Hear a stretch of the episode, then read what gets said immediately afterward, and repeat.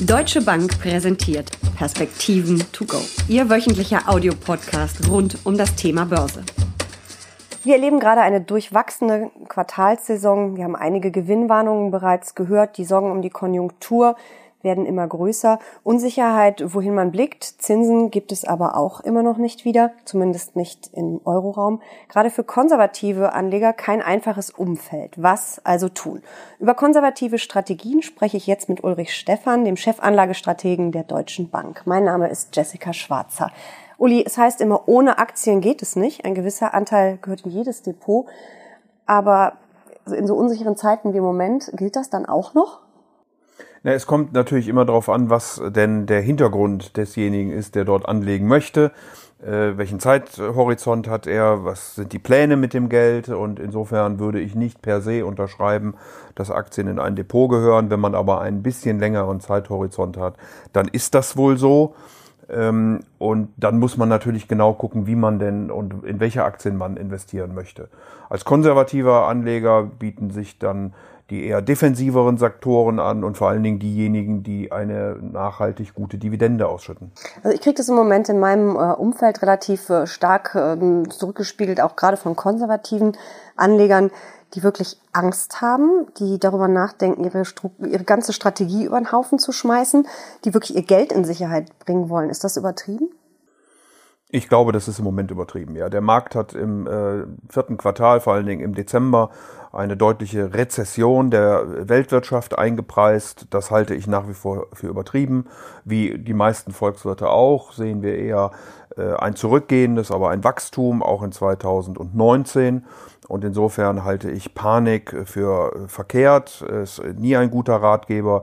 Ich glaube, man muss im Portfolio-Kontext denken und man muss vielleicht Aktienpositionen aufbauen auf der einen Seite und dann auf der anderen Seite Positionen auch im Portfolio haben, die einem die Performance halten, wenn es eben schlechter laufen sollte. Das wären Werte wie tatsächlich Staatsanleihen, die man eigentlich nicht so gerne hätte.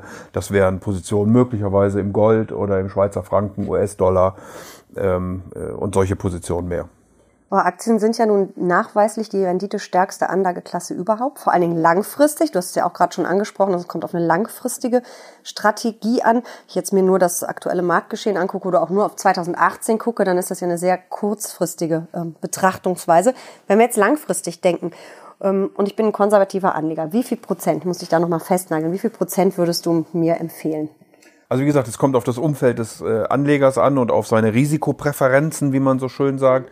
Wenn ich jetzt mal eine Sekunde von einem äh, balancierten, äh, wie, wie man in der Fachsprache nett sagt, Anleger ausgehe, ähm, dann äh, wäre das also so etwa 50-50 als neutrale Gewichtung ähm, die man dann vertragen würde. Langfristig halte ich das auch für richtig. Wir wissen alle, dass äh, rein historisch gesehen nach 13 Jahren Aktien äh, immer positiv performt haben. Das ist jetzt ein relativ langer Zeitraum, das sehe ich wohl gerne ein, aber dann hat man historisch gesehen zumindest noch nie Verluste gehabt. Und insofern ist gerade dann, wenn man etwas mehr Zeit mitbringt, im Vermögensaufbau befindlich ist, ähm, Aktien die, die Wahl für ein Portfolio. Ich würde auch diesen sogenannten Dollar-Cost-Averaging-Effekt nicht unterschätzen, also dass man dann sukzessive beispielsweise in äh, Aktieninvestments spart. Nur ist das Problem ja leider, das wisst ihr als Banker besser als ich als Journalistin, dass die meisten Anleger doch eher kurzfristig denken. Vor allen Dingen immer dann, wenn es gerade hoch hergeht an der Börse, dann ist ja die Angst groß.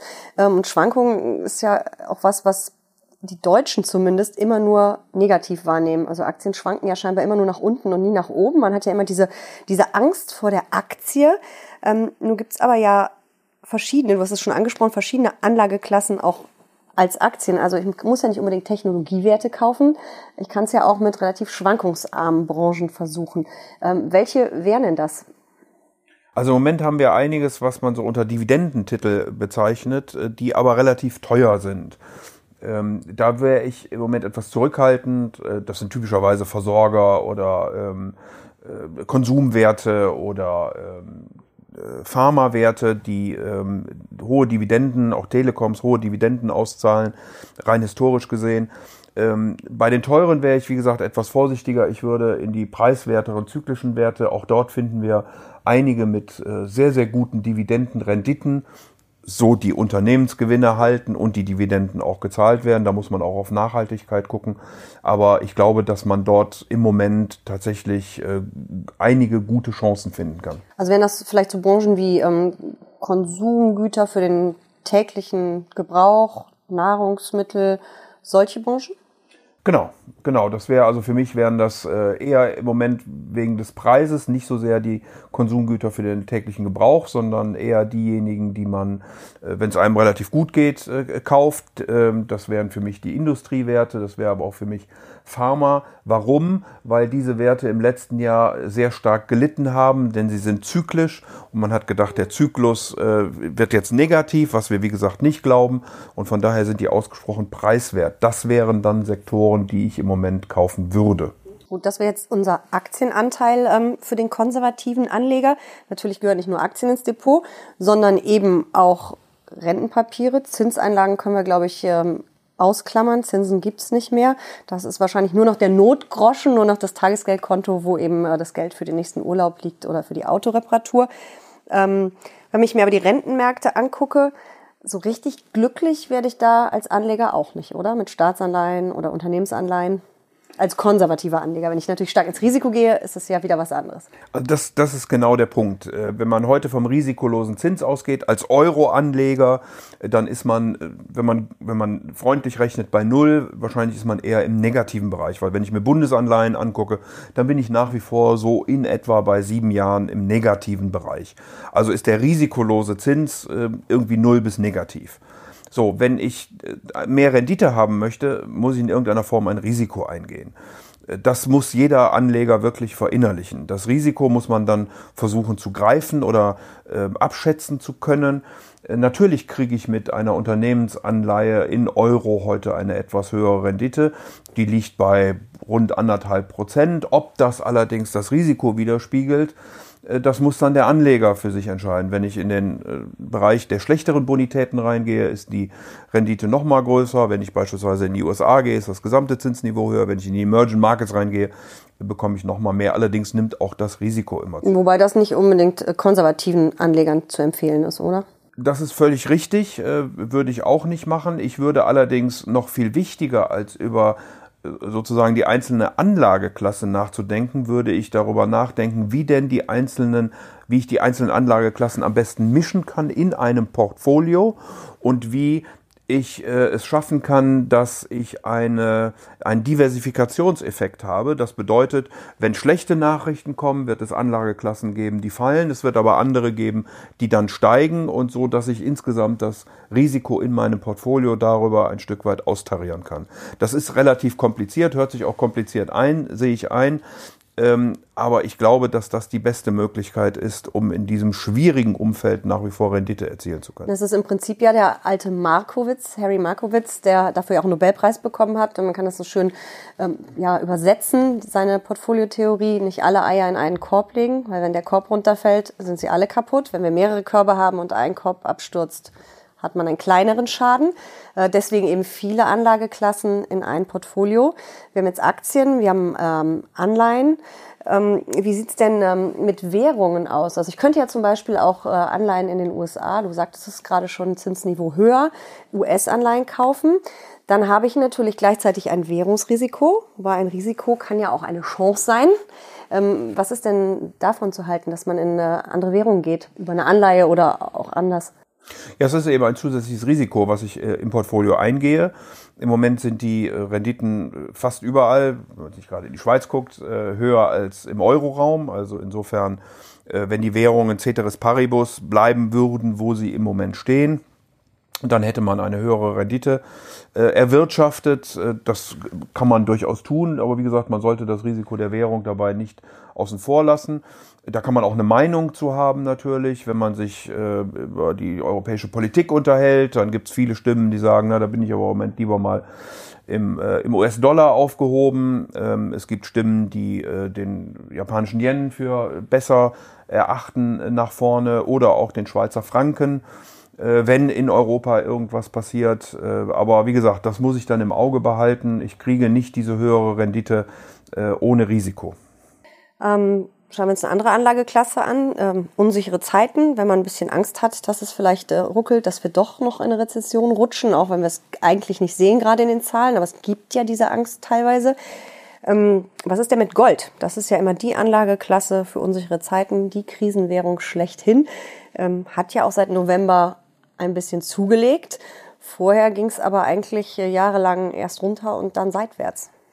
Ja, Gold hat erstaunlicherweise in der ganzen Nachfinanzkrisenzeit nicht wirklich seine Bestimmung als sicherer Hafen, als äh, Absicherung gegen Eventualrisiken erfüllt.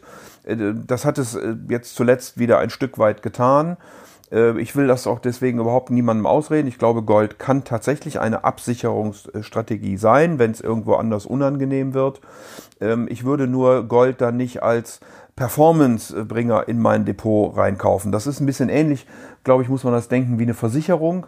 Wenn ich mein Haus zu Hause äh, versichere gegen Feuer, dann hoffe ich auch nicht, dass es abbrennt, ähm, sondern ich habe es eben als, als Absicherung, wenn was passieren sollte. Und in dem Kontext würde ich auch Gold in mein Portfolio ähm, eben nehmen. Äh, nicht zu viel, aber ein bisschen, wie gesagt, um die Eventualrisiken abhatchen zu können. Das heißt, das ist eher ein psychologischer Faktor als eine renditebringende Anlageklasse? Nein, es ist kein psychologischer Faktor. Es ist einfach nur, dass ich es nicht kaufe, um eine große Outperformance damit äh, erreichen zu können, sondern ich kaufe es deshalb, damit ich eine Absicherung habe, wenn meine Aktien auf der anderen Seite eben nicht das erfüllen, was ich von ihnen erwartet habe. Also wenn die Weltwirtschaft doch in größere Probleme kommen, wenn wir doch über einen größeren Handelskrieg äh, sprechen sollten, wenn wir doch im Brexit äh, in unangenehme Zeiten hineingehen, etc. pp. Dann habe ich in einem Gesamtportfolio eben die Chance zu sagen, ja, ich habe Aktien gekauft in der Hoffnung, äh, dass, dass die steigen, möglicherweise Dividenden zu vereinnahmen. Äh, das ist jetzt nicht aufgegangen. Ähm, weil das aber nicht aufgegangen ist und weil die Zeiten schlecht sind, haben dann vielleicht ein paar Anleihen guter Bonität, äh, einige Goldinvestments, das ein Stück weit zumindest aufgefangen. Das ist sozusagen der Markowitz- und Portfoliogedanke. Kommen wir zu einem anderen Gold, nämlich dem Betongold, also Immobilien. Ähm, auch das ist ja was, wo gerade konservative Anleger sehr großen Wert drauf legen. Ähm, was glaubst du da? Was haben wir den Boom, die Boomphase, geht das weiter oder haben wir da die größten Preissteigerungen erlebt? Und vor allen Dingen, wie soll ich da investieren? Weil man hat ja schon ein ziemliches Klumpenrisiko, wenn man in einzelne Immobilien im Zweifel investiert. Ist vielleicht der Fonds sogar die bessere Lösung? Also ich glaube, dass der Immobilienmarkt auch in Deutschland weiter laufen wird. Ähm, wir haben einfach zu viel Nachfrage bei zu wenig Angebot in den großen Ballungszentren. Für die Gesamtrepublik stimmt das nicht. Wir haben auch einige leerstehende ähm, Immobilien, Wohnimmobilien, die liegen aber äh, dummerweise genau dort, wo die Menschen eben nicht so intensiv hinziehen wollen. Äh, und insofern steigen die auch nicht im Preis, sondern es steigen vor allen Dingen die Preise in den äh, Ballungszentren. Das gilt für Wohnimmobilien, das gilt auch für Gewerbeimmobilien. Auf der gewerblichen Seite sind es eher Büros als Einzelhandelsflächen, sozusagen Amazon lässt grüßen.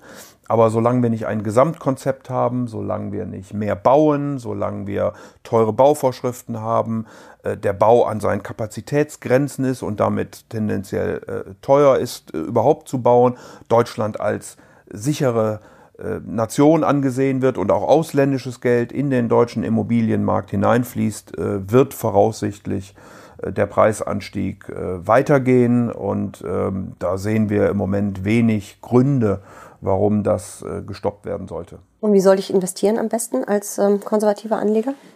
Ja gut, man hat, äh, wie du ja richtig sagst, verschiedene Möglichkeiten. Man kann direkt eine Immobilie erwerben, dann muss man sich im Zweifelsfall um äh, Mieter und äh, Erhaltung und so weiter und so fort selbst äh, kümmern oder man beauftragt jemanden. Man kann es als geschlossenen Fonds machen, äh, dann hat man sein Geld für eine gewisse Zeit lang sicherlich äh, angelegt oder man macht es in einem offenen Immobilienfonds äh, mit den auch dort vorhandenen Liquiditätsrestriktionen, die der Gesetzgeber ja mittlerweile auferlegt. Das heißt, ich darf den nicht so schnell verkaufen wie einen normalen Fonds, richtig? Das ist völlig korrekt. Ähm, das hat man gemacht in der Finanzkrise, weil viele große Investoren Immobilienfonds als äh, Geldersatz, als Liquiditätsersatz gekauft hatten und dann die Immobilien Manager nicht so schnell in und aus Immobilien wieder aussteigen konnten und das durchaus zu Problemen geführt hat. Von daher ist das auch richtig, das so gemacht zu haben. Das muss man einfach nur verstehen, wenn man sich mit Immobilien beschäftigt, dass das eben kein Rein- und Raus-Geschäft ist, wie man das möglicherweise mal schnell bei einer Aktie machen kann, sondern dass man Immobilien im Grundsatz, äh, im Grundsatz eigentlich auch wie Aktien auf einen längeren Zeithorizont kauft. Jetzt haben wir eine ganze Menge ähm, Anlageklassen uns angeguckt für den konservativen Anleger. Ähm, aber wie wir vorhin schon festgestellt haben, äh, die vielen Körbe, die es zu befüllen gibt, das ist alles nicht ganz so einfach. Ähm, eigentlich geht's nicht ohne Beratung, oder? Ich glaube schon, dass man äh, Beratung braucht. Äh, der Anleger muss sicherlich sich sehr gut überlegen, wo sein Risikoprofil ist. Da kann ihm auch niemand helfen. Also es geht eben nicht möglichst viel Rendite mit überhaupt keinem Risiko. Ähm, man muss erforschen, wie lang ist mein Horizont, was ertrage ich wirklich, auch nervlich. Ähm, und dann kann man beraten werden, in welchen Anlageklassen, wie man dann ein Portfolio äh, zusammenbaut, auch mit welchen Vehikeln man das macht, ob man beispielsweise direkt eine Aktie kauft oder ob man sie über ein Zertifikat kauft, wo man möglicherweise einen Puffer dann nochmal einbauen kann, ob man, wie wir vorhin besprochen haben, die Immobilien direkt kauft oder über einen Fonds äh, ob man Gold direkt kauft oder über einen, einen Fonds in irgendeiner Weise. Also da gibt es ja verschiedenste Spielarten. Ähm, und äh, ich weiß nicht, ob alle Anleger die dann kennen und wissen, wie man genau am besten damit umgeht und wie man diese Dinge zusammenbaut. Insofern ähm, glaube ich, dass eine professionelle Beratung hier nicht schaden kann. Auf jeden Fall haben wir jetzt schon mal einen kurzen Überblick gegeben. Vielen Dank für diese Perspektiven to go. Sehr gern.